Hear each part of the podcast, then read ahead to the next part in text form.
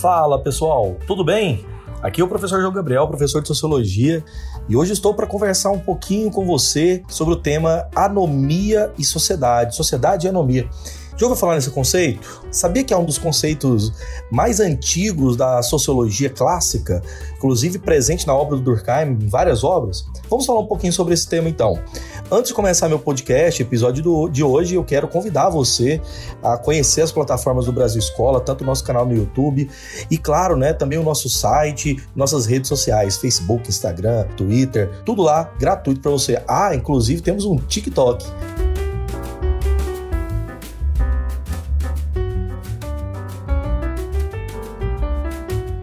Bom, para nós começarmos a discutir o conceito de anomia social, é preciso fazer, na verdade, um levantamento histórico acerca da obra de Emile Durkheim, da sociologia durkheimiana. Eu considero que a sociologia de Durkheim é marcada por um esforço epistemológico para conferir uma certa precisão metodológica, conceitual à sociologia, a esse ramo de conhecimento, tal qual ocorre com a ciência da natureza. Então, nesse sentido, é, critica-se aqueles que pensavam a sociedade a partir da mera explicação de princípios gerais filosóficos, da psicologia, né? E, e não basta para o Durkheim ser dotado de um caráter meio racional ou ter uma coerência lógica, né? Mas para o Durkheim, para ter um determinado valor de observação científica, é necessário seguir critérios metodológicos que visam garantir, antes de tudo, um resultado, né, que possa ser presumido, prático, de um modo é, que eu posso dizer que ele possa ser comprovado. Em outras palavras, o que o Durkheim está querendo dizer é que a sociologia ela precisa né, estar relacionada a um conhecimento que seja concreto, factual. É por essa razão que o sociólogo francês ele cunha o conceito de fato social na tentativa de qualificar né, o que, que interessaria ao estudo sociológico. Então, sim, ele vai propor né, a, a generalidade, superando, né, abre aspas, assim, a ideia de cultura e tal, mas principalmente vai propor a generalidade no que os fatos sociais estariam relacionados, antes de mais nada, aquilo que estaria dentro dos, uh, dos conjuntos sociais que manifesta de um modo distinto, como ele falava, sui generis, né? E, ao mesmo tempo, com três características fundamentais. A exterioridade em relação aos indivíduos, a generalidade, né? Para se aplicar a todos né, dentro de uma sociedade, e a coercitividade. Por se impor a cada um de nós, né? De um modo que defronta, né, é, negligencia a sua observância em sanções. Então, quer dizer, a gente pode entender que esses fatos sociais, exemplos do autor, o uso da moeda, do idioma nacional, né, é, uso de uma vestimenta em público, então tudo isso implica sanções acerca daquele que não praticasse esses determinados fenômenos. Sendo assim, a primeira e mais importante regra para entender os fatos sociais é tratar os fatos sociais como coisas. Inclusive, essa é a mais fundamental na teoria durkheimiana.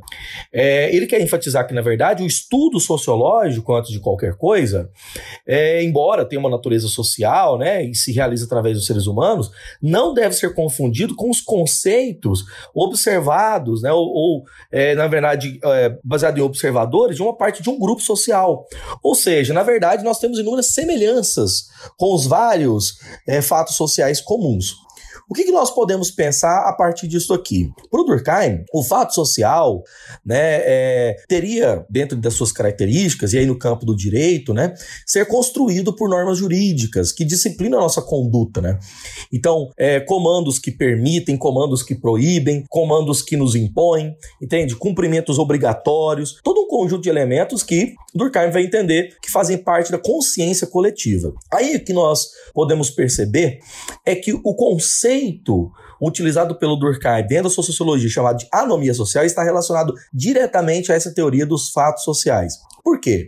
Porque na obra do Durkheim, uma conduta desviante, por exemplo, que a gente possa chamar aqui de crime, né? Embora é, se associe diretamente, são ideias às vezes diversas, uma vez que todo desvio que a gente entende é um tipo de crime, mas todo crime corresponde a um desvio. O que eu quero dizer aqui isso? É que nem todo desvio é um crime, mas todo crime é um desvio. Pode-se inferir, então, que a conduta que um indivíduo tem, que vai desviar da, das relações sociais, a conduta desviante, se trata de um gênero no qual o crime é uma espécie.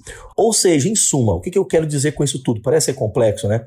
É que o estudo durkheimiano pretende estabelecer as condições em que a ordem social, a realidade social da sociedade industrializada parecia construir os fatos sociais. Portanto, quando os laços sociais, os vínculos sociais entre os indivíduos se enfraquecem e a sociedade acaba perdendo a sua força de integrar, regular os indivíduos, ele gera fenômenos como suicídio, como condutas desviantes, como condutas criminosas, etc. Aí que vem o conceito de coesão e a base para a ideia de anomia social. Toda conduta desviante, nós vimos aqui, né, não necessariamente é um crime, mas um crime é uma conduta desviante, como nós falamos. Então, ocorre divergência entre as consciências individuais e as consciências coletivas que os grupos sociais têm. Então, portanto, eu vou cometer um crime, eu, João Gabriel, mas esse crime, claro, ele vai contra os princípios da consciência coletiva. Nesse sentido, aprofundando né, nessas relações entre indivíduo e coletividade, o que o Durkheim coloca aqui é o que ele chamou de divisão do trabalho. Essa abordagem tem um ponto de partida muito complexo e que é algo que precisa ser observado, né, especialmente na sua sociologia. Por exemplo, Toda vez que um sociólogo tratar os fenômenos sociais como coisas, tratar e pensar os fenômenos sociais como coisas, ele tem que determinar sempre uma objetividade, um certo distanciamento, em sei lá, neutralidade nessa percepção. Então, toda regra social, ao ser analisada, ela deve ser analisada de um ponto de vista objetivo, distante dos nossos valores pessoais. Quando a sociedade funciona regularmente, quando então as regras sociais são cumpridas, independente dessas consciências individuais, nós vivemos sociedade coesa. Então, a vida em sociedade gera relações de dependência, implicando uh, um tipo de configuração bastante direto, bastante direto. O número de regras jurídicas responsáveis por uma sociedade depende dessa coesão social. Então, o Durkheim, inclusive muito utilizado pelo direito, né, tenta pensar a vida social, refletindo o modo como existem variações nesta unidade, nessa coesão, nesses laços do que ele chamou de solidariedade social. Solidariedade social nada mais é do que o vínculo que os indivíduos têm dentro de uma determinada sociedade. Portanto, pensemos assim: muito ciente do papel que o direito tem na regulação do nosso comportamento social, né, as regras, o norma, o Durkheim entende que a sanção uma característica muito adequada para figurar os estudos jurídicos, uma vez que quando essas sanções, punições, vamos dizer assim, existem, elas impõem determinado grau de consciência coletiva, levando a sociedade a um tipo determinado de coesão social. Então é importante, é normal a existência de um tipo penal punitivo que leva os indivíduos dentro de uma determinada condição social. Um outro aspecto aqui também extremamente relevante é entender que o conceito de anomia social, ele não necessariamente é o inverso do conceito de coesão. Na verdade, tem questões distintas entre eles, mas considerá-lo o inverso seria um pouco frágil demais. Aqui seria até uma desonestidade intelectual de nossa parte fazer uma análise desse jeito. Vamos entender o que é realmente anomia e por que, que a anomia está relacionada na hora do Durkheim à questão criminológica? Como que Robert King Merton, um sociólogo, vai utilizar, o Durkheimiano inclusive, vai utilizar o conceito de anomia dentro das áreas do direito?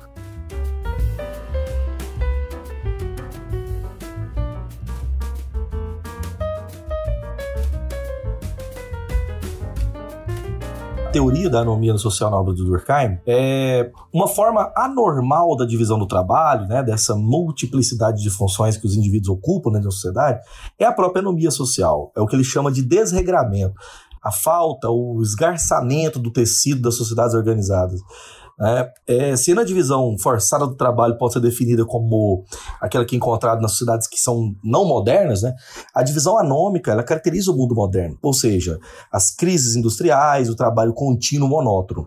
No mundo moderno, as relações do capital e do trabalho encontram-se num estado de, e, é, como que eu posso dizer, indeterminação jurídica, ou seja, a divisão do trabalho social não poderá produzir uma solidariedade, esse laço de dependência né, entre os indivíduos. Então, segundo Durkheim, é a falta de um ideal moral que vai permitir né, que a natureza humana seja colocada em tarefas industriais que reduzem o homem ao papel da máquina.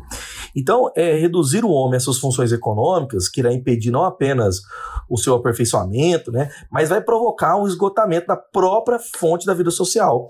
E Durkheim ainda é, coloca que o, nos economistas, né, criticando os economistas, o equívoco de acreditar que as sociedades humanas pudessem ser necessariamente transformadas em, em associações meramente econômicas, ou seja, onde os laços morais entre os indivíduos não existiriam. O que Durkheim discorda é que a sociedade é um ser moral e os deveres que os indivíduos ocupam na sociedade né, são vistos como deveres da sociedade, não necessariamente individualizados. A partir disto, Durkheim vê a anomia, como eu estava dizendo, como um estado de desintegração. Então, devido a uma mudança social de grande alcance, e aqui a gente pode citar a industrialização, né, que introduziu um princípio novo da divisão do trabalho, naturalmente aumentou a diferenciação social. Por exemplo, pobres, moradores urbanos, religiosos, pessoas intelectualizadas, residentes rurais, enfim.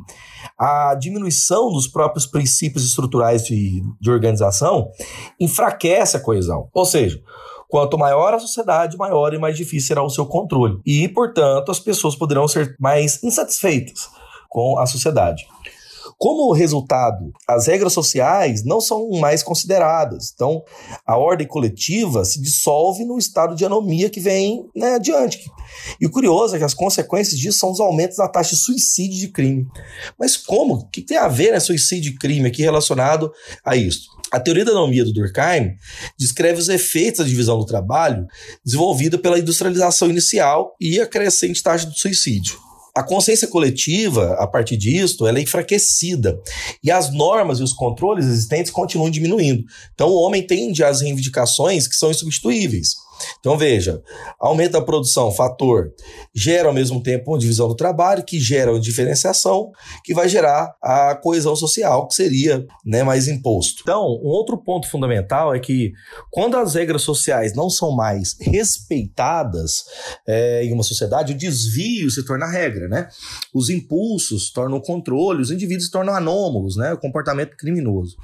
Então, é importante lembrar que o comportamento desviante ele ocorre entre pessoas que têm uma posição desfavorável na estrutura social. E aí Durkheim vai tirar, através da matemática, da estatística, esses dados né, gerais acerca dessa questão. Como que isso implica na política criminal? Obviamente, né, Durkheim parte de uma ideia né, de haver um objeto político né, para evitar o estado de anomia na sociedade. Então, é possível para o Estado, né, é, comunicando com sucesso os mesmos valores, os conceitos morais aos membros de uma sociedade, é, criar uma sociedade onde a anomia é, é, negada. Então a coesão deve ser feita. Se numa validade normal clara né, é, é numa sociedade do Estado, o indivíduo reconhece e renuncia a certos desejos pessoais, restringe as suas necessidades, não vira mais cometer crimes. Então, de um lado, o pré-requisito né, que os membros de uma sociedade têm que ter é que aceitam as normas estabelecidas no conteúdo e não apenas por puro medo de punição, né? E por outro lado, a estabilidade depende de, de um pré-requisito. Os colapsos econômicos sociais, as mudanças enfraquecem a consciência coletiva e vai tornando assim pro problemas graves. Pessoal, corta aqui. Por outro lado, a estabilidade da sociedade né, é, estabelece essas normas como pré-requisito. Quer dizer, os colapsos econômicos, sociais, eles vão mudando a sociedade, vai enfraquecendo a consciência coletiva e vai tornando né, os princípios morais que antes eram compartilhados como frágeis. Isso gera anomia social. O que é interessante é que isso também é, desencadeia a questão do suicídio. O determinismo da sociedade, inclusive, isso aqui foi muito bem pesquisado pelo Durkheim na obra O Suicídio, sua obra mais conhecida. O determinismo de uma sociedade sobre seus membros aparece com clareza nas conclusões do Durkheim sobre o suicídio. O trabalho dele é pioneiro né, nessa estatística comparada. Durkheim estudou a ocorrência do suicídio em vários países europeus, constatou que o suicídio tinha uma taxa constante, cada povo teria uma tendência específica né, ao suicídio, e isso ocorreria muito mais entre os mentalmente sãos do que os loucos. Então, se o suicídio fosse um fato individual desvairado, né, de loucura, como diria o próprio Durkheim, ele não seria regular. Ou seja, os números de ocorrência seriam mais variáveis. Né? E isso tenderia a ocorrer muito mais entre os lunáticos nos manicômios do que pessoas absolutamente aí, abre aspas, normais. Quando Durkheim classificou o suicídio, ele, ficou, ele classificou em diferentes tipos de suicídio. O altruísta, por aquele que tem um formato dentro de si, fortemente introjetado né, o suicídio pensado como dever.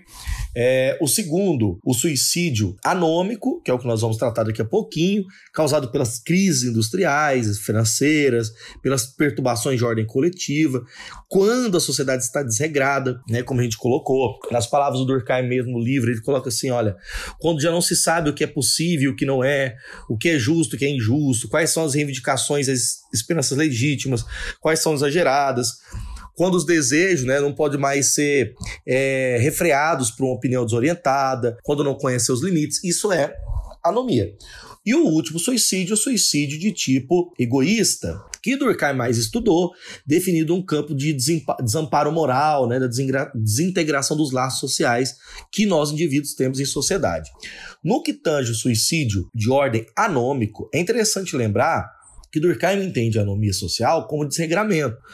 Então, quando ele foi entender esse processo de desintegração social, é, Durkheim está querendo ponderar que a ocorrência dos suicídios também pode ocorrer devido a essas mudanças bruscas ou abruptas da sociedade. Então, a ocorrência do fenômeno do suicídio pode ser vista e pode ser analisada quando as determinadas relações sociais não regulam os indivíduos. Ou seja, a vida moral perde significado. Essa é a, a sociologia durkheimiana acerca da temática da anomia. Então, a anomia pode ser pensada no, no crime, pode ser pensada no direito. Agora, eu queria só fazer um comentário aqui acerca de Robert King Merton, sociólogo também extremamente importante nas teorias durkheimianas, né? Sociólogo que, uh, eu diria, reproduziu o pensamento durkheimiano adiante com a ideia de anomia. Anomia tem que ser pensada a partir das teorias funcionalistas durkheimianas. Ok. No entanto, Robert King Merton utilizará né, o, o legado durkheimiano no desenvolvimento do conceito de anomia para a criminalidade. Então, as maiores obras dele estão voltadas nesse sentido, né, de pensar a normalidade e a funcionalidade do crime. O Roberto King Merton vai dizer o seguinte: olha, Durkheim é, tem um papel importante, né, que reside no, no ideia de deflagrar o processo de anomia, de entender ele. Então, é a impossibilidade de satisfazer as necessidades, aspirações humanas coletivas. Então, quando Merton vai utilizar a sua função social do crime, o que ele está querendo dizer é que o crime, ou seja, os fatores aí de anomia social de determinadas circunstâncias, servem para a elaboração e da evolução do direito. Porque quando os crimes novos ocorrem, novas é, ó, vamos colocar assim, novas normas vão surgindo e assim vai se desenvolvendo o campo do direito. Então, a criminologia também utiliza nesse sentido. Ah, o conceito de anomia social ele é pensado numa estrutura da sociedade que compõe tendências a ter funcionamento defeituoso, algo comum, que em determinadas taxas se torna mais evidente, mais problemáticas, ou em certas taxas até normal. Para nós finalizarmos, eu gostaria de deixar aqui as referências no qual utilizei, inclusive é um tema bem complexo, como vocês vão vendo, no livro de Robert King Berton, chamado Ensaio Sociologia da Ciência, e a obra da Divisão do Trabalho Social do Durkheim, além do clássico O Suicídio, o estudo de sociologia, publicado em 1897. Meu muito obrigado a todos vocês. Eu agradeço de coração a audiência, espero que tenham gostado do nosso episódio e, claro, compartilhe este episódio com seus amigos. Até mais!